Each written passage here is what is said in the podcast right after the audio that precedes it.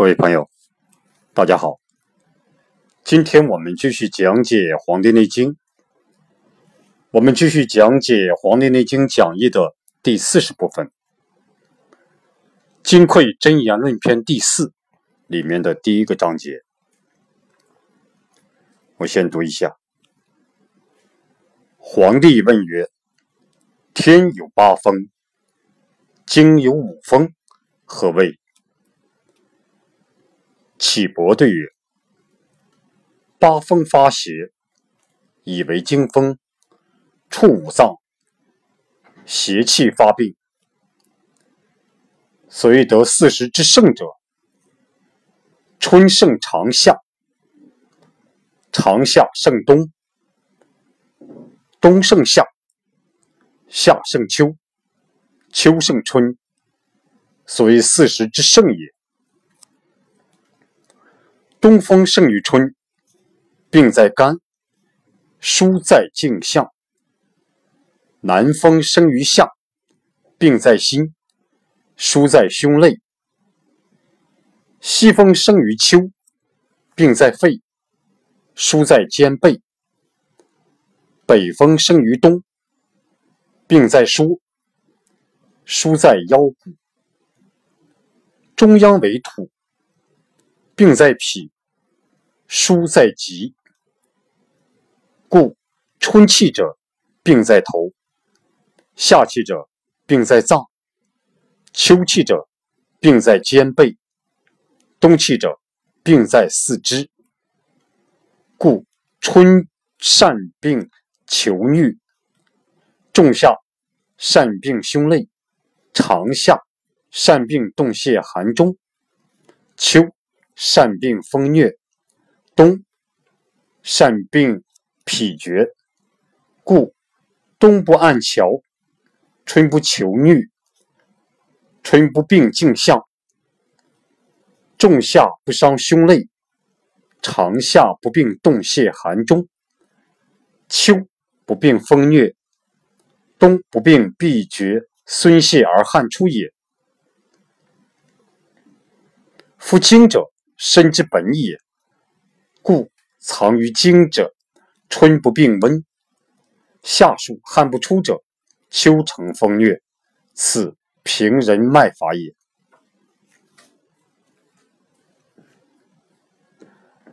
我们先看一下唐代的王冰对这段话的注解。皇帝问曰：“天有八风。”经有五风，何谓？王冰解释说：“经，经有五风，这个经为经脉，所以流通营卫血气者也。”什么意思呢？就是说，这个经就是经脉，是营卫之气和气血。流通的脉道，这个经就是经脉，是营气和卫气，还有气血流通的脉道。这就是这个经是什么意思？启伯对曰：“八风发邪，以为经风，触五脏，邪气发病。”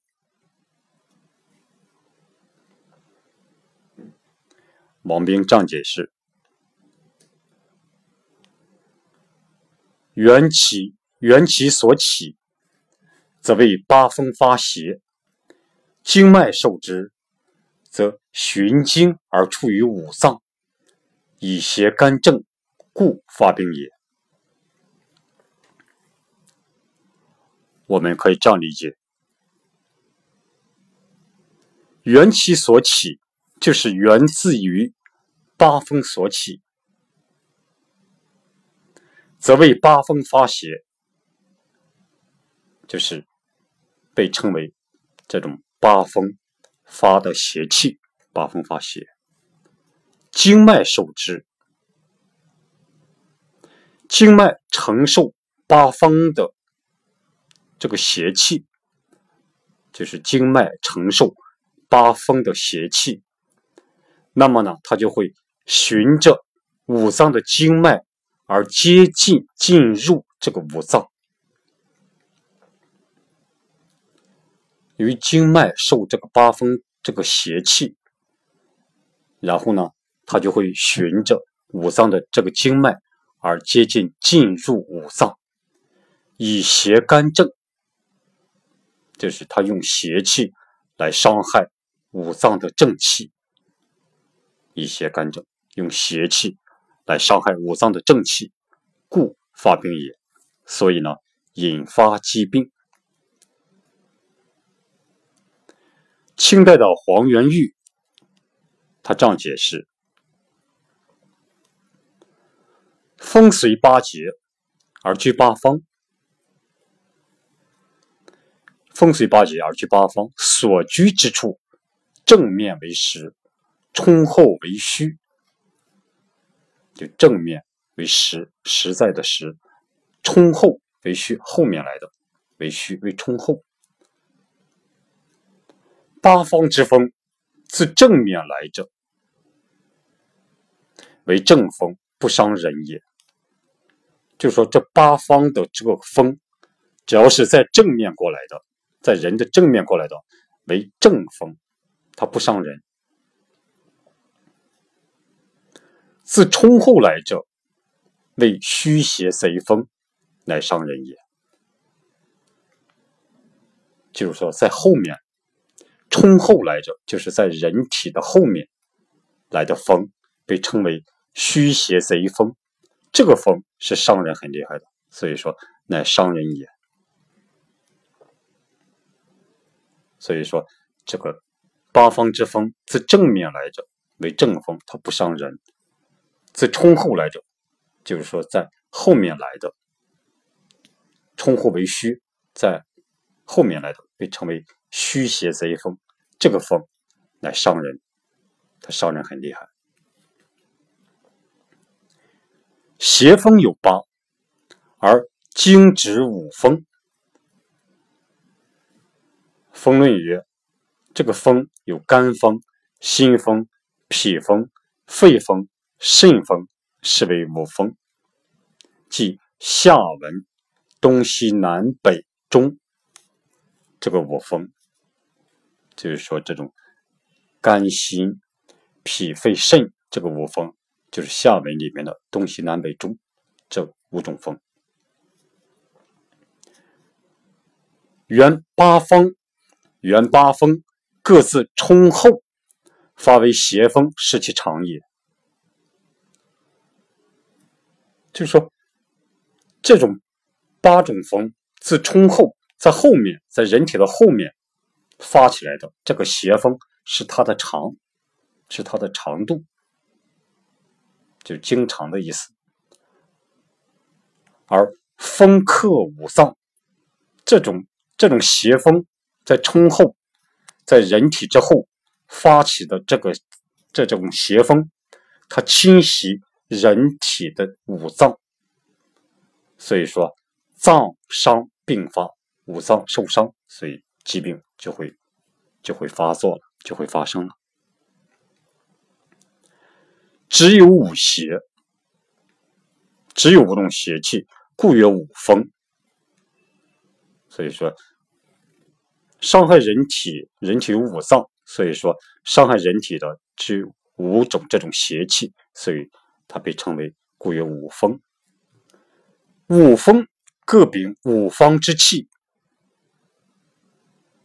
这个五风各秉承这个东西南北中这个五方之气，同类相感而伤五脏，同类相感而伤五脏。所以肝木应春，春风在东；心火应夏，夏风在南；肺金应秋，秋风在西；肾水应东，东风在北；脾土应中。风在四维，其伤人也。西自本经腧穴而入。所以说，这个东西南北中这个风，就是说春风、这个夏风、秋风、东风，还有这个四维之风。他们的商人，其商人也都是怎么样呢？悉自本经书穴而入，都是在自己的本经的这个书穴而进入的。风自正面来者，其伤人浅，是为正风。所以风在从正面过来的，其伤人浅，被称为正风；自冲后来者，其伤人深，是为贼风。如果从人体背后来的，被称为冲后；自冲后来者，这种风，其伤人深，被称为贼风。这就是清代的黄元玉他介绍的这八风和五风。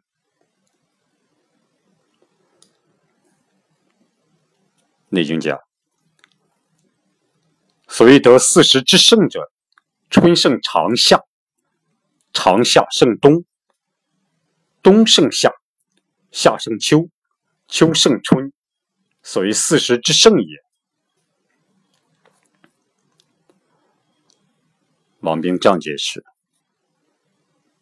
春木夏火，长夏土，秋金，冬水，皆以所克杀而为胜也。就是说这种春木夏火，长夏土，秋金冬水，凡是能够克杀对方的，就叫做胜。皆以所克杀而为胜也，就是。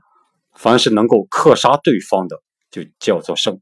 比如这个木克土，就是木胜土，所以呢，这种叫木胜土啊，木胜土。也就是说，这种由于木克土的原因，所以说木能能战胜、能克制这个土，所以它叫木胜土。就是凡是能够克杀对方的，就叫做胜。王明说：“言五十之相胜者，不为八风，众人则病；各位随其不胜，则发病也。胜为为治克之也。”就说这个五个时节的相胜相克制。相制克，而不说八风让人得病，这都是随其受克制而得病也。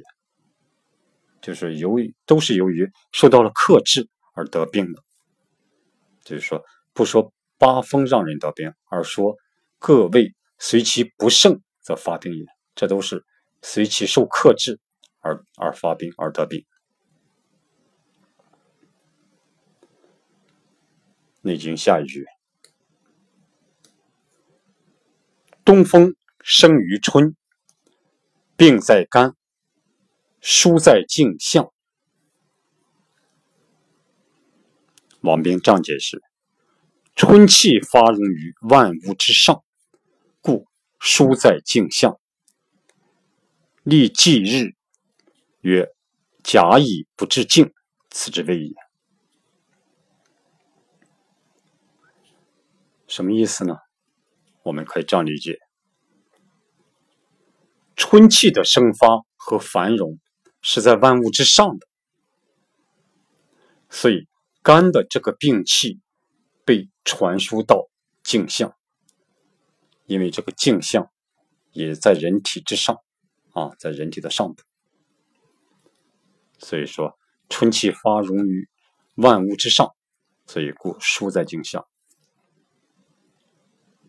所以，由于这个春天是这个病是在肝，所以呢，这个肝的这个病气就被传输到这个镜像这个部位上。为什么传输到镜像这个部位呢？因为人体的这个头镜像，它是在人体的上部，所以说它相应于就是春气发荣于万物之上。就是说春气的生发和繁荣是在万物的上部，是在万物之上的，所以肝气这个病，所以被传到人体的上部，就是这个人体的头和颈项这上面。根据月历的禁忌日，他讲甲乙不治静，就是甲乙日、甲日和乙日不治疗这种镜像。所以说，这种根据这种这种日历和月历的禁忌的日子啊，他讲甲乙日不治静，此之谓也，就是这个意思。这就是东风生于春，病在肝，疏在颈项。这句话的意思。《内经》下一句：“南风，南风生于夏，病在心，疏在胸肋。”王冰这样解释：“心少阴脉，循胸出肋，故疏在焉。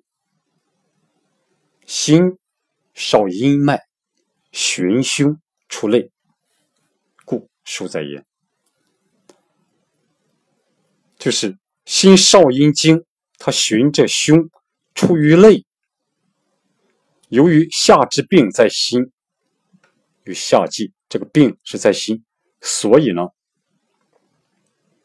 把心这个病气在心的这个病气输送到胸肋。所以说，这就是说，故输在焉。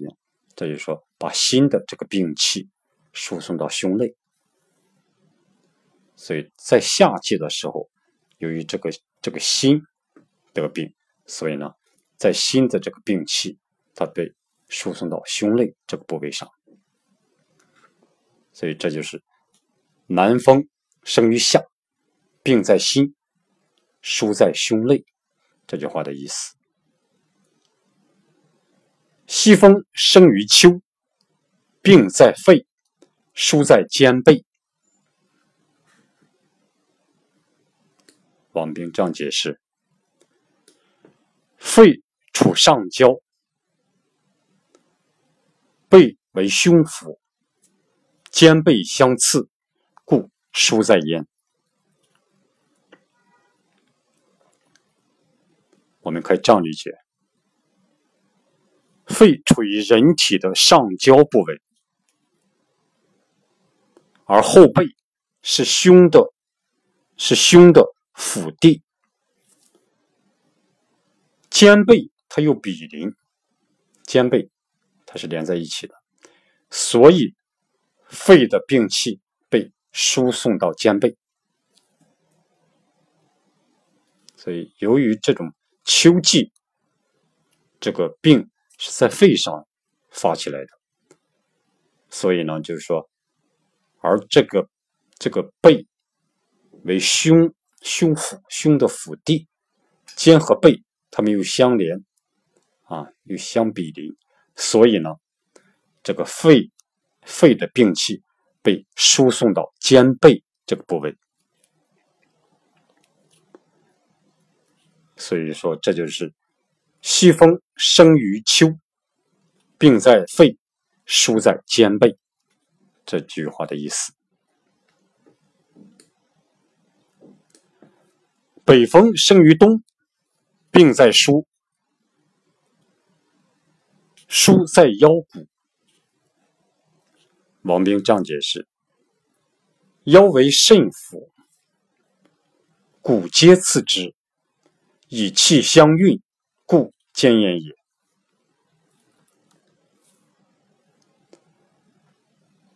我们可以这样理解：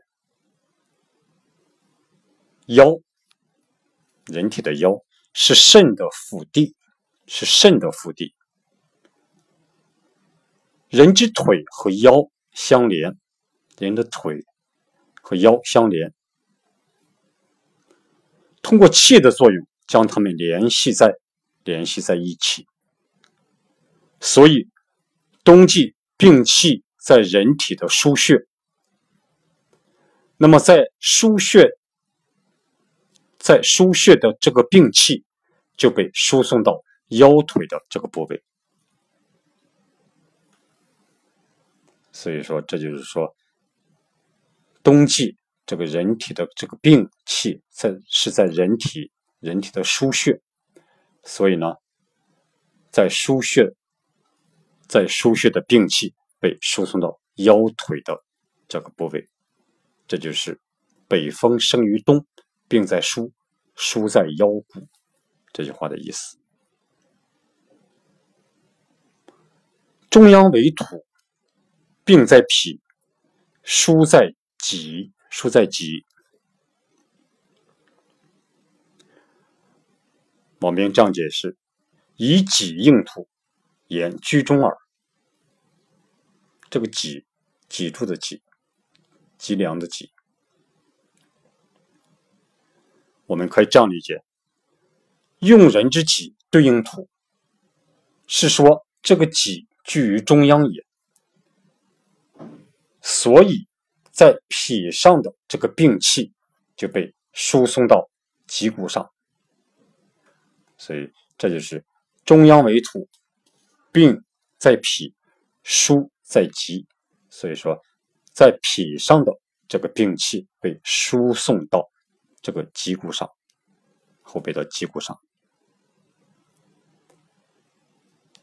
所以这是中央为土，病在脾，输在脊这句话的意思。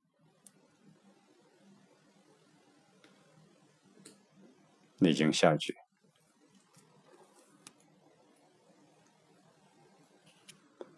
故春气者，病在头。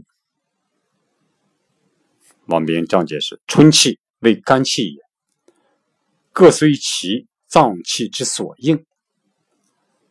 春气就是肝气，它相对应，所以呢，各随其脏气之所应，就是各自随着脏气和节气。它相相对应，就脏气，人体五脏之气和节气啊，春夏秋冬啊，它相对应，这就说各随其脏气之所应。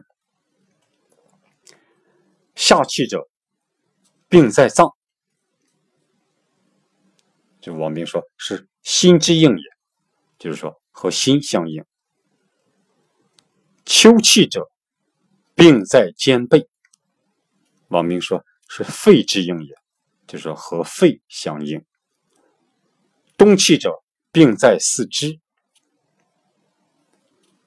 王明说：四肢气少，寒毒善伤，所受随所受邪，则为病处。我们可以这样理解：人体的四肢气少，人体的四肢，它气。”气少，寒毒就很容易伤害他们。随着四肢分别受到的寒毒邪气的伤害，就随着四肢分别受到寒毒邪气的伤害，那么受伤害的地方就是疾病所在之处。所以，这就是四肢气少，寒毒善伤。随所受邪，则为病处。这就是说，冬气者，病在四肢。这句话的意思。故春善病求疟。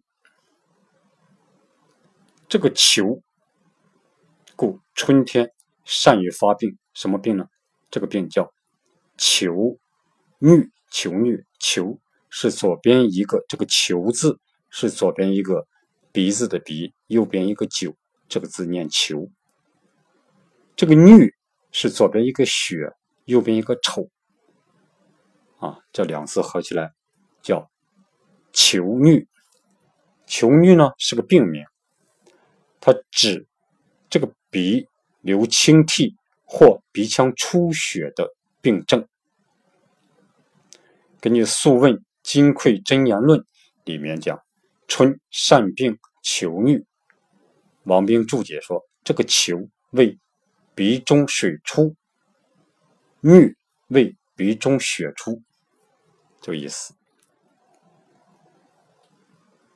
所以说，故春善病求疟。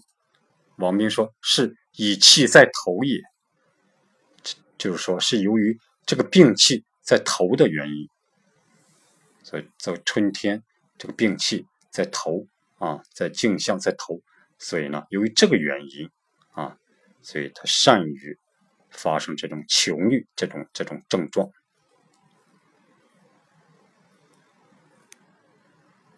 中下善病胸肋。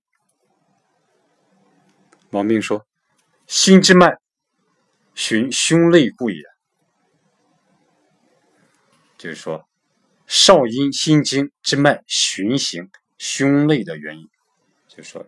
由于这个少阴心经这个脉，它循循行于这个胸肋这个原因，所以说中夏善病胸肋，长夏善病动泄寒中。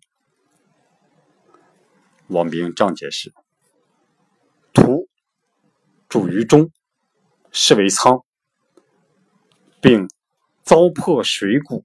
故为洞泄寒中也。我们可以这样理解：五行之土主宰中央之地，五行这个土，它主管主宰的中央之地，中央这个地方就是仓禀，就是仓库的意思。由于它承受水谷和糟粕，所以成为。寒中冻泄之病，所以称为寒中。由于这种体内寒，所以说寒中冻泄这种治病，称为寒中冻泄之病。所以这就是长夏善病冻泄，这是长夏善病冻泄寒中这句话的意思。秋善病风疟。王明章解释：“以凉折暑，乃为是病。”就是说，寒凉，寒凉将暑热封闭于内，于是成为疾病。就是人体由于这种寒凉将暑热封闭于内，于是成为这种疾病。《生气通天论》曰：“破汗未尽，形弱而气数。”血疏已闭，发为风疟，此为以凉折暑之意也。这就是说，以凉折暑的意思。这个前面我们讲《生气通天论》里边啊，这段已经讲过了。根据《礼记·月令》，他讲：“孟秋行夏令，则民多疟疾也。”所以说。这个我们就不过多的去讲了，所以说，就这就是说，秋善病风疟，就这句话的意思。冬善病必绝。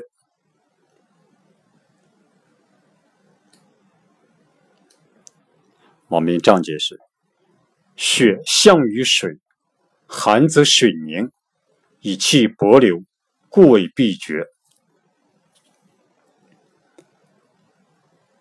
我们可以这样理解：这个血液的血法向于水，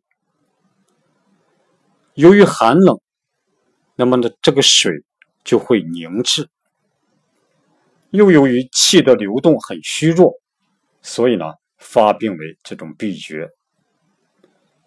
这种闭绝就是肢体疼痛麻木之病，就是就肢体四肢疼痛麻木。之病被称为闭绝，所以这就是“冬善病闭绝”这句话的意思。《内经》下一句：“故冬不按桥，春不求衄。”王冰这样解释：“按为按摩。”按就是按摩的意思，荞为如如翘节者之举动手足，就好比身手敏捷者举动举手动足一样。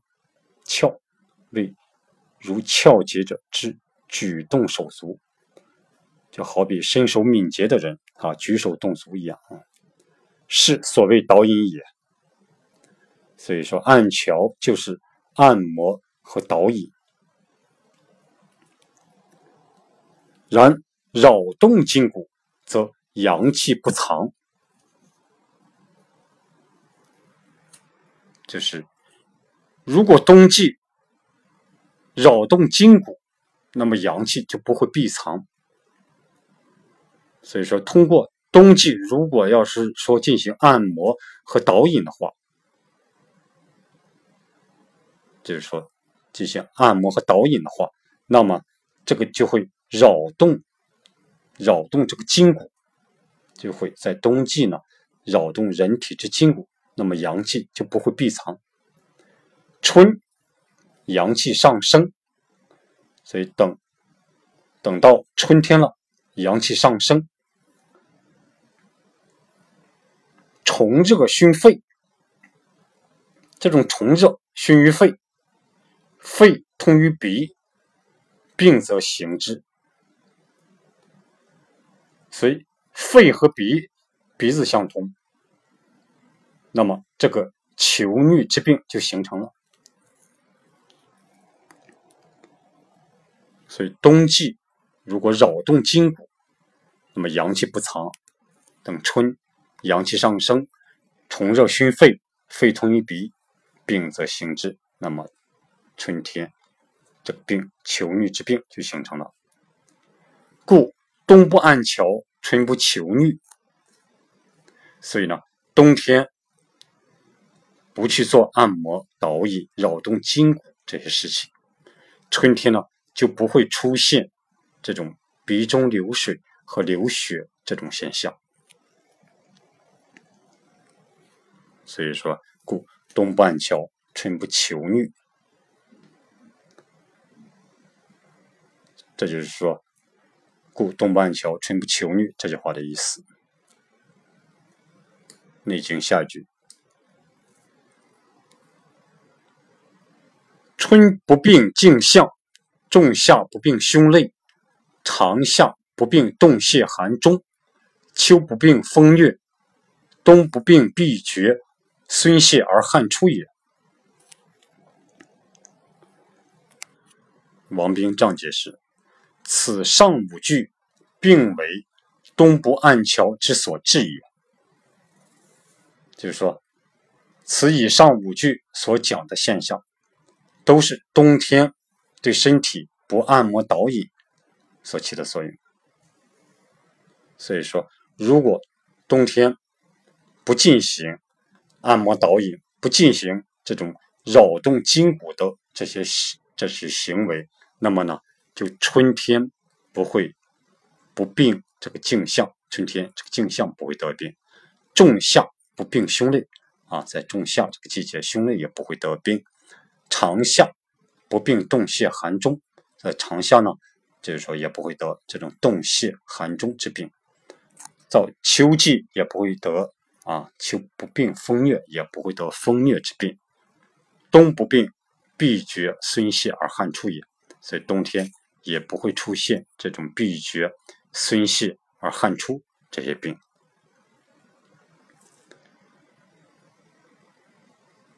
内经》下一句：“夫经者，身之本也，故藏于经者，春不病温，夏暑汗不出者。”秋城风疟，此平人脉法。所以这就是说，王斌讲，这就是平病人之脉法也。这就是平病平病人之脉法也。这就是说，唐代的王冰对这段的注解。我们看一下日本的森立之先生对这段话的注解，我们学习一下。皇帝问曰：“天有八风，经有五风，何谓？”岐伯对曰：“八风发邪，以为经风，触五脏。”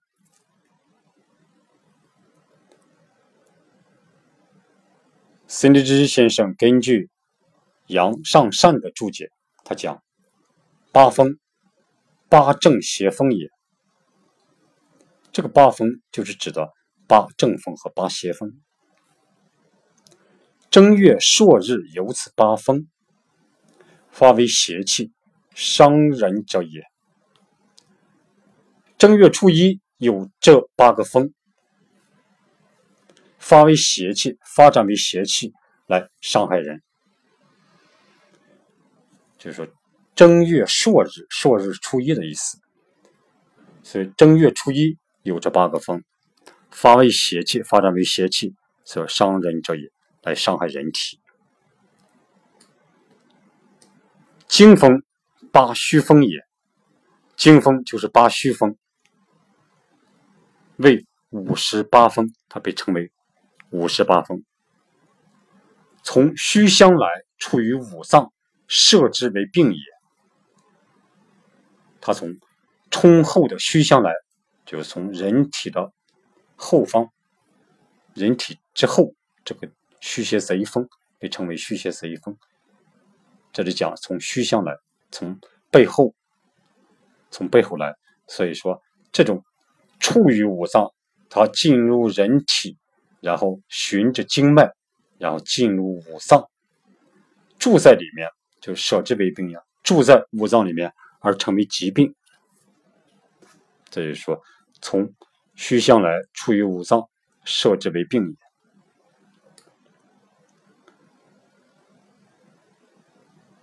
内经下句，所谓得四时之盛者，所谓得四时之盛者，阳上善。他这样解释：未得四时相胜之脉，以为侯，就是得到四时相互克制的这个脉象，以为正侯，以为这种侯，以为正侯。所以，春胜长夏，长夏胜冬，冬胜夏，夏胜秋，秋胜春，所以四时之盛也。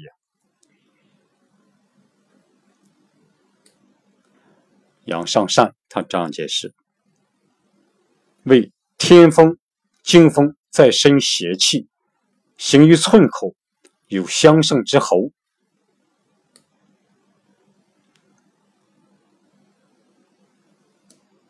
有相生之后，我们可以这样理解：这就是所谓的天风、经风，在身体内的邪气行到寸口时，有相互克制的这个症候。所以这里提到一个很关键的一个一个名词，叫寸口。寸口呢，根据《素问·五脏别论》，他讲。胃者，水谷之海，六腑之大源也。这胃啊，人体之胃是被称为水谷的大海，水谷之海，六腑之大源也。人体六腑的这种来源，都来来自于这种胃。五味入口，藏于胃，以养五脏气。五种味道进入人口，藏于胃里面，来养五脏之气。气口亦太阴也，气口就是太阴，是以五脏六腑之气味皆出于胃，变现于气口。所以呢，五脏六腑这个气味，皆出自于人体的这个胃，皆出自于胃，所以变见于气口，所以它变化在气口，啊，见到气口。变化在气口能够见到。难经一难之处，十二经皆有动脉，独取寸口，以绝五脏六腑死生吉凶之法，何谓也？这十二人体的十二经脉皆有动脉，为什么独取寸口来绝五脏六腑这个死生吉凶呢？回答说：“寸口者，脉之大会。寸口是人体所有脉的这种大会，脉的大会之处，就是手太阴之动脉也，就是手太阴动脉。所以说，以上说明读取寸口的道理。下面他总结了一下啊，第一，寸口部位脉之大会，寸口这个部位为脉之大会。寸口脉属手太阴肺经之脉，气血循环流注起始于手太阴肺经，营卫气血遍布周身，循环五十度，又终止于肺经。附会于寸口，为十二经脉的始终。脉气流注肺，而总会聚于寸口，故全身各脏腑生理功能的盛衰、营卫气血的盈亏，均可从寸口的脉象上反映出来。第二，寸口寸口部脉气最明显。寸口就是手太阴肺经经穴、经渠和腧穴太渊的所在处，为手太阴肺经精气流注和精气健旺，以致达到最旺盛的特殊反应点，故前人有脉会太渊之说，其脉象变化最有代表性。第三。可反映宗气的盛衰。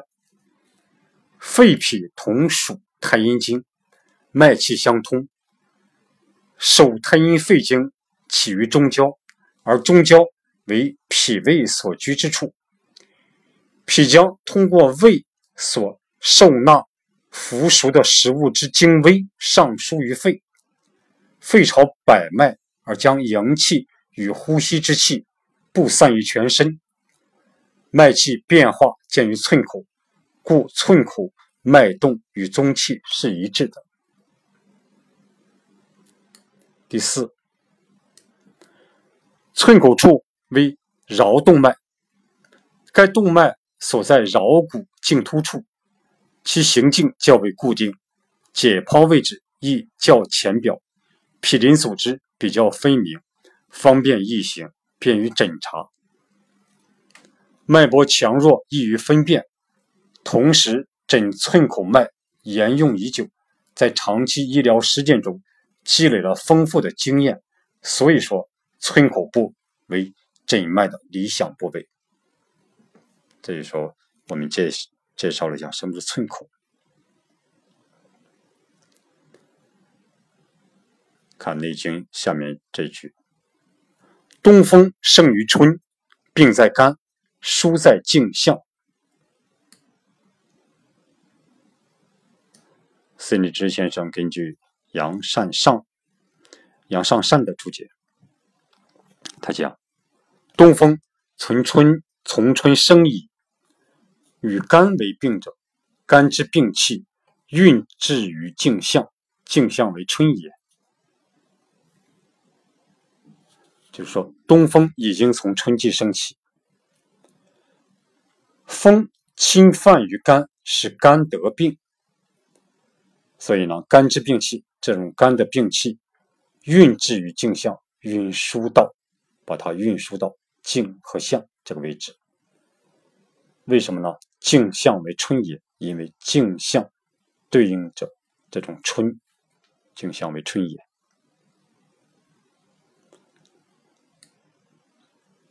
根据明代的吴坤。他将他讲，明代的吴坤讲，输同就是人体这个输穴，就这个输运输的输，去掉左边这个车，这个字念输。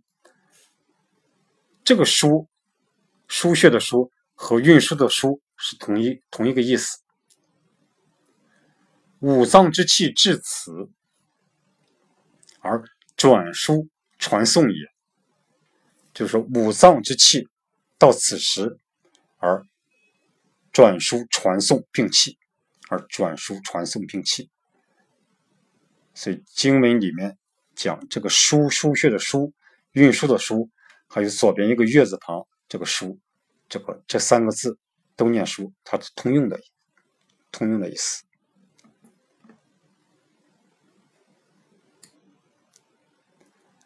这里，孙立之先生有个解释，有个小节，他讲。沿肩背，则两手一包在其中。就是说，如果我们讲肩背的时候，这个两手也包括在其中。沿镜像，则包头手也。就是说，我们讲这个镜和像的时候，那么这个头也包括在里面。沿腰骨，则包脚足也。我们讲讲这个腰和腿的时候，这个脚也包括在里面了。然则颈项、胸肋、肩背、腰骨之外，所宜为腹。就是说，讲到这些，讲到颈项、胸肋、肩背、腰骨之外，唯有把这个腹腹部这个腹给遗漏了。什么意思呢？而腹一补，这个腹部只适于只适宜来补，不当泄发也。这个地方不能泄和发，所以呢。故脾实不言腹，却言在己也。所以讲提到脾的时候，不说这个腹部，而只说这种脊背的脊。所以说，由于这个这个腹它只适于补，不适合这种泻和发，所以呢，讲到脾的时候，就不说腹，而只讲这个脊后背这个脊骨的脊。脊者。胸肋与肩背之间，即夏与秋之交之意也。这个脊脊者，脊骨的这个脊，在胸肋与肩背之间，就是夏与秋相交接的意思。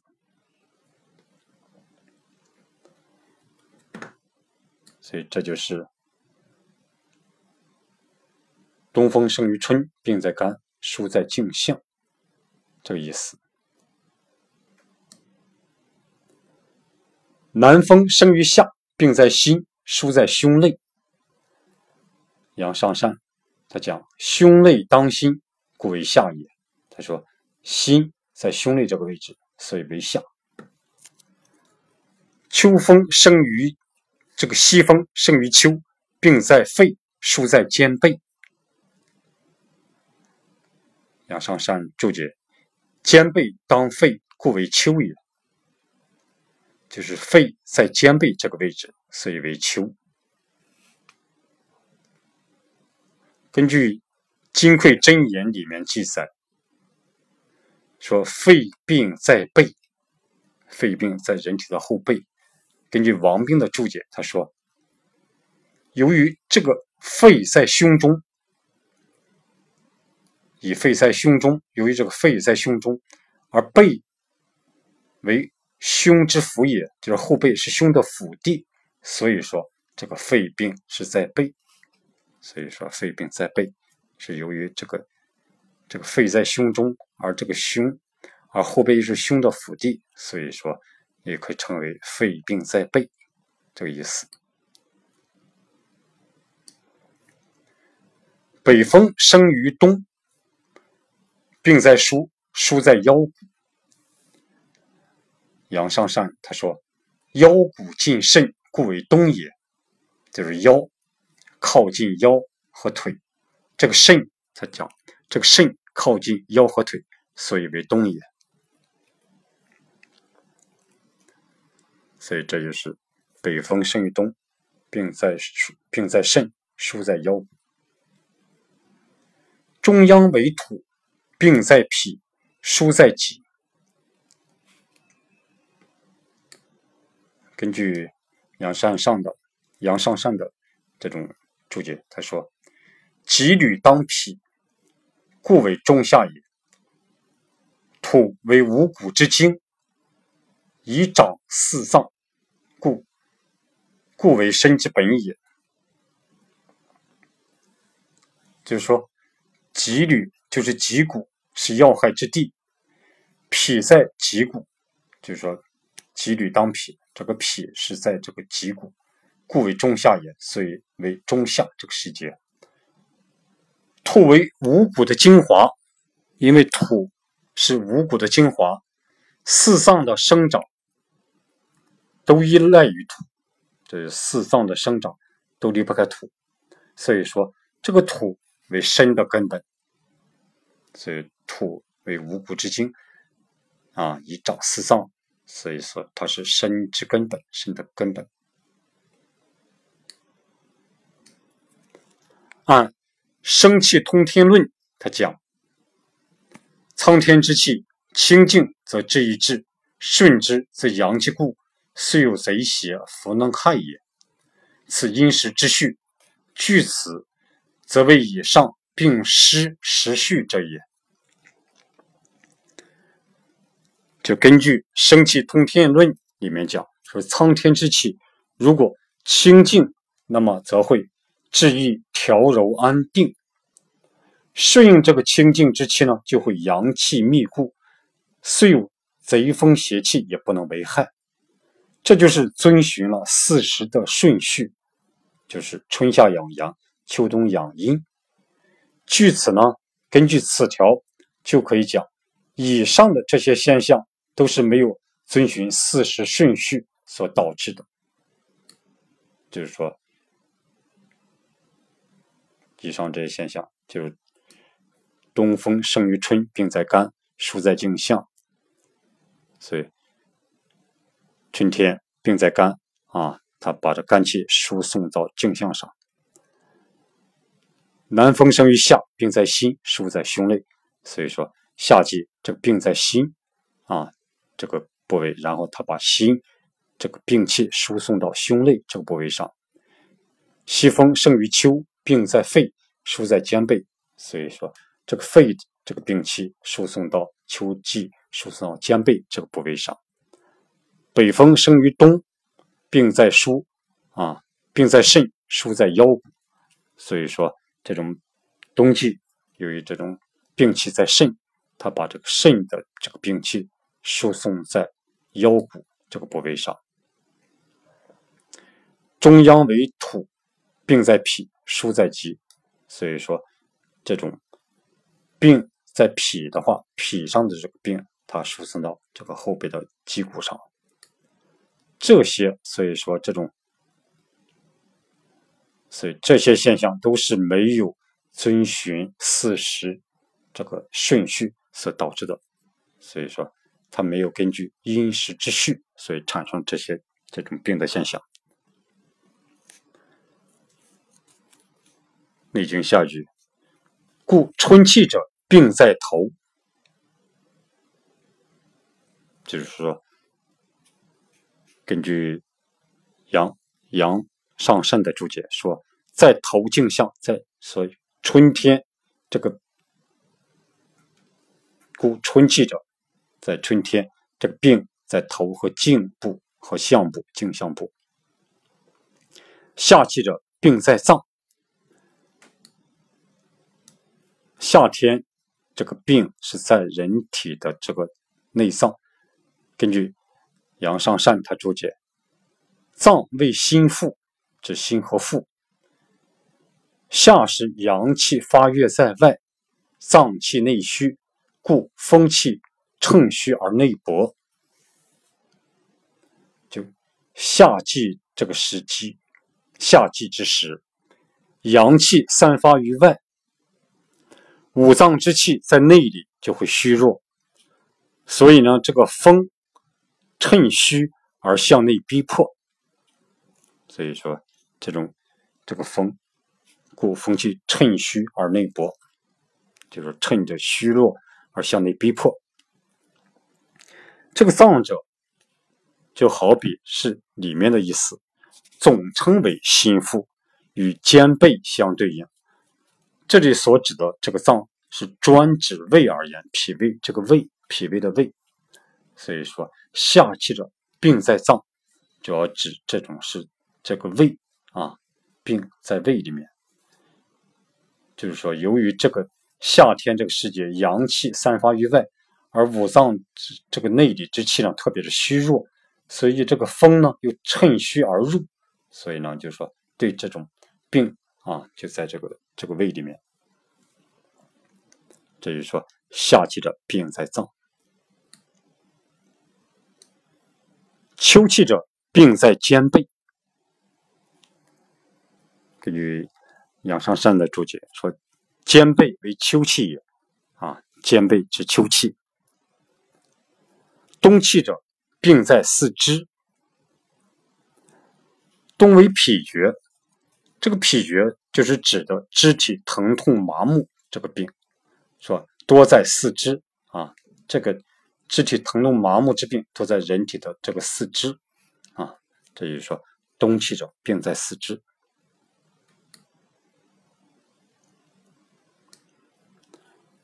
故春病善求虐，所以说，故春病善求虐。杨尚善他注解：伤寒，春病在头，故喜求虐也。由于伤寒，春之病又在头上，所以出现这种求虐之症。仲夏。善病胸肋，长夏善病动泄寒中。根据杨善杨尚善的注解说：伤风下病在脏，故喜病动泄寒中者也；伤温下病在胸肋，故喜病胸肋。所以，由于伤于风，下之病在脾胃。所以就会出现由于寒中而形成的冻泄之症。伤于温，夏病在胸肋，所以呢，这个胸肋容易得病。这就是说，仲夏善病胸肋，长夏善病冻泄寒中，这个意思。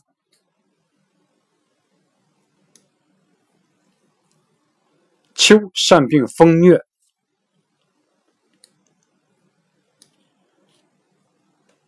孙立之先生根据杨尚善的注解，他讲：“仲夏伤暑者，秋喜风月也。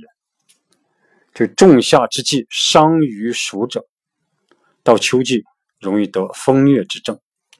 这个风疟就是疟疾，易疟、热疟也。为肩这个病在肩背也，所以到秋季这个病是在肩背。”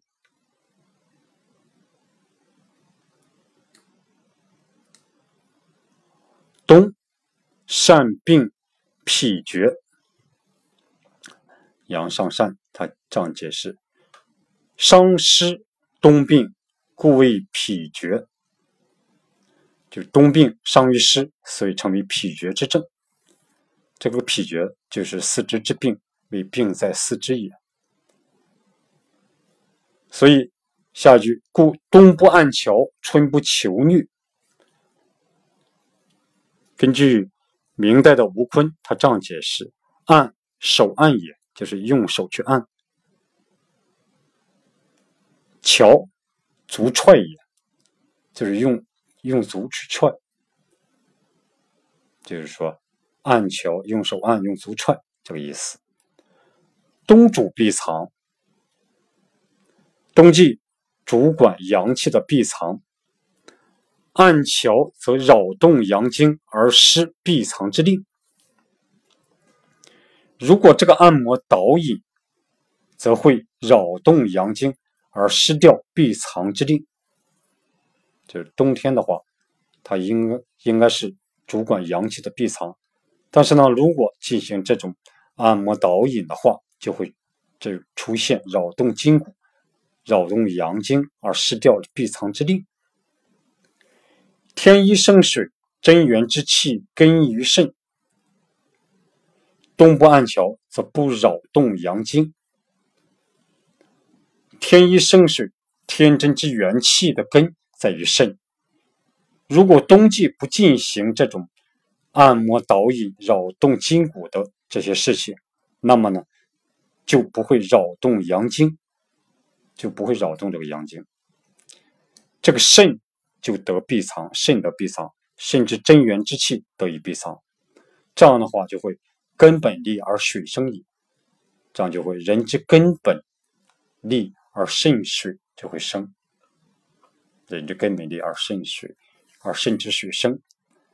水生则木生，由于水生木的原因，所以水生则木生，故春不病求疟镜相。所以呢，到了春季，这个镜相就不会生病和发生这种鼻子流水和鼻出血这种现象。所以这就是故冬不按桥，春不求女。下句，春不病镜像。根据杨尚善的注解，夫冬伤寒气在于腠理者，以冬强勇暗桥，多劳困，腠理开，寒气入客。就是冬季寒气逼迫于腠理，如果冬季经常做大运动量的按摩导引，那么就会经常劳累困乏，这个腠理就容易张开，寒气就会侵入人体。如果冬季不做按摩导引的话，就今冬不做按桥，则无伤寒，那么呢就没有伤寒之症。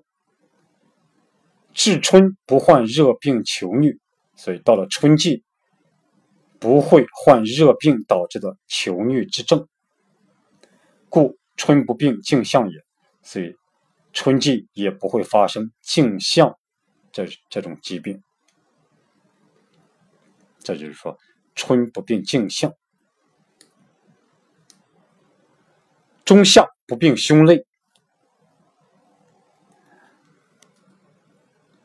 杨尚善的注解：春伤风时，春季伤于风时，多循于头，这个邪气都会循行于头，入于入于腑脏，然后呢进入这个脾胃，故至夏日作孙泄寒中病也。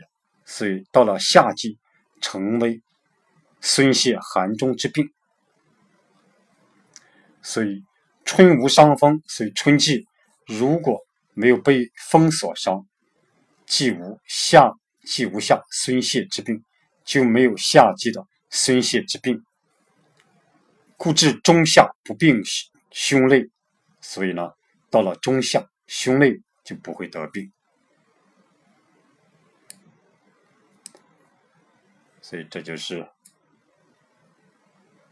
中下不病胸肋这句话的意思。长夏不病冻泄寒中，孙理之先生这样讲：盖病胸肋者，夏为寒变之谓，寒变即为呕逆。见第二中，病长夏，病冻泄而为霍乱之症，就是大概胸肋得病的，到了夏季成为寒变，寒变就是呕逆，呕逆和长夏。和长夏的动泻合在一起，就成为霍乱之症。所以说，这就是说，长夏不病动泻寒中这句话的意思。秋不病风疟，杨尚善这样讲：中夏不伤于不伤属于胸肋，至秋无疟，即兼备胸肋病也。就是如果中夏胸肋不被暑气所伤，中夏这个时机，这个胸肋不被暑气所伤，那么到了秋季就没有疟疾和兼备胸肋疾病了。所以到了秋季就没有疟疾和兼备胸肋疾病，就没有这种病了。所以这有秋不病风疟，冬不病。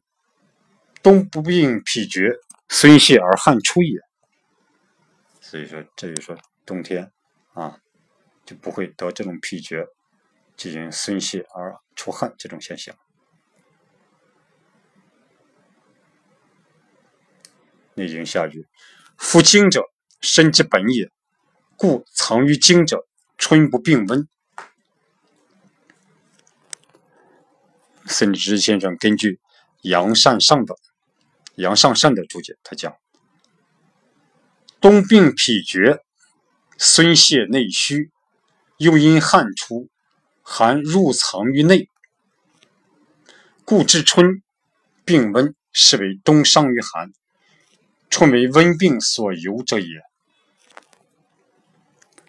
冬季发病脾厥，那么就会由于孙泄而引起内脏空虚，内脏空虚，又因汗出而导致阳气外泄，五脏更加虚弱。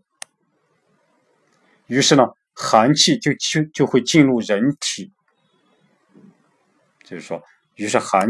气就会进入人体的这个内脏，所以到了春季成为温病，这就是冬季被寒气所伤，春季成为温病的由来。所以说，这就是说，这个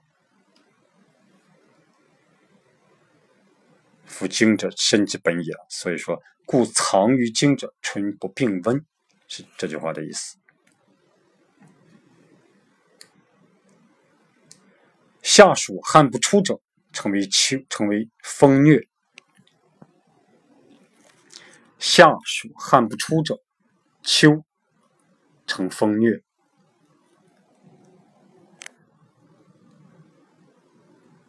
杨尚善的注解他说：“小寒入凑里，不得汗泄，至秋寒气感而成疟也。”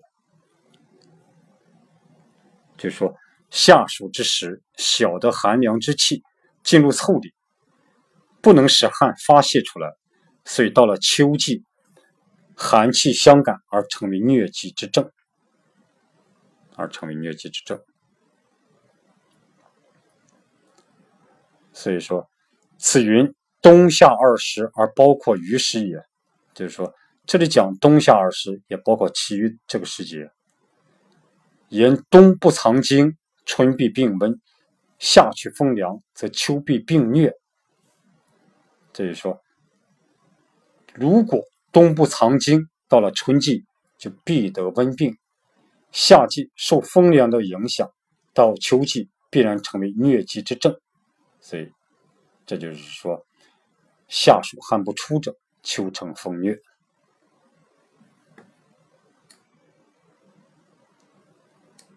此平人脉法也。根据张介宾这样解释，他讲：以上二节，一言冬易闭藏，一言夏易疏泄。冬不藏精则病温，夏不汗泄则病疟。阴阳起闭，时气亦然。此举冬夏也，则春秋在其中矣。凡四时之气，顺之则安，逆之则病。是即平人之脉法，我们可以这样理解：所以以上二节，一节讲冬季阳气应该闭藏，另一节讲夏季阳气应该疏泄。冬季不藏精，到春季就会出现温病；夏季不出汗，到秋季就会出现疟疾之症。阴阳的开启和闭合，时节之气的开启与闭合也都是一样的。此处指冬夏而言，那么春秋也在其中也。大凡四时之气顺应它，则会安宁；背离它，则会产生疾病。这就是平人之脉法也。这就是平人之脉法。这就是根据日本的森立之森立之先生讲解的这一段。今天我们根据唐代的王彬和日本的森立之先生对这段对《金匮真言论篇》第四里面的第一个章节，我们进行了讲解。大伙可以关注我的微信公众号“和祥居”，和谐的和，吉祥的祥，居住的居，里面有文字版的这篇内容。希望大伙能够互相对照学习，有所收获。好，今天讲到这里，谢谢大家。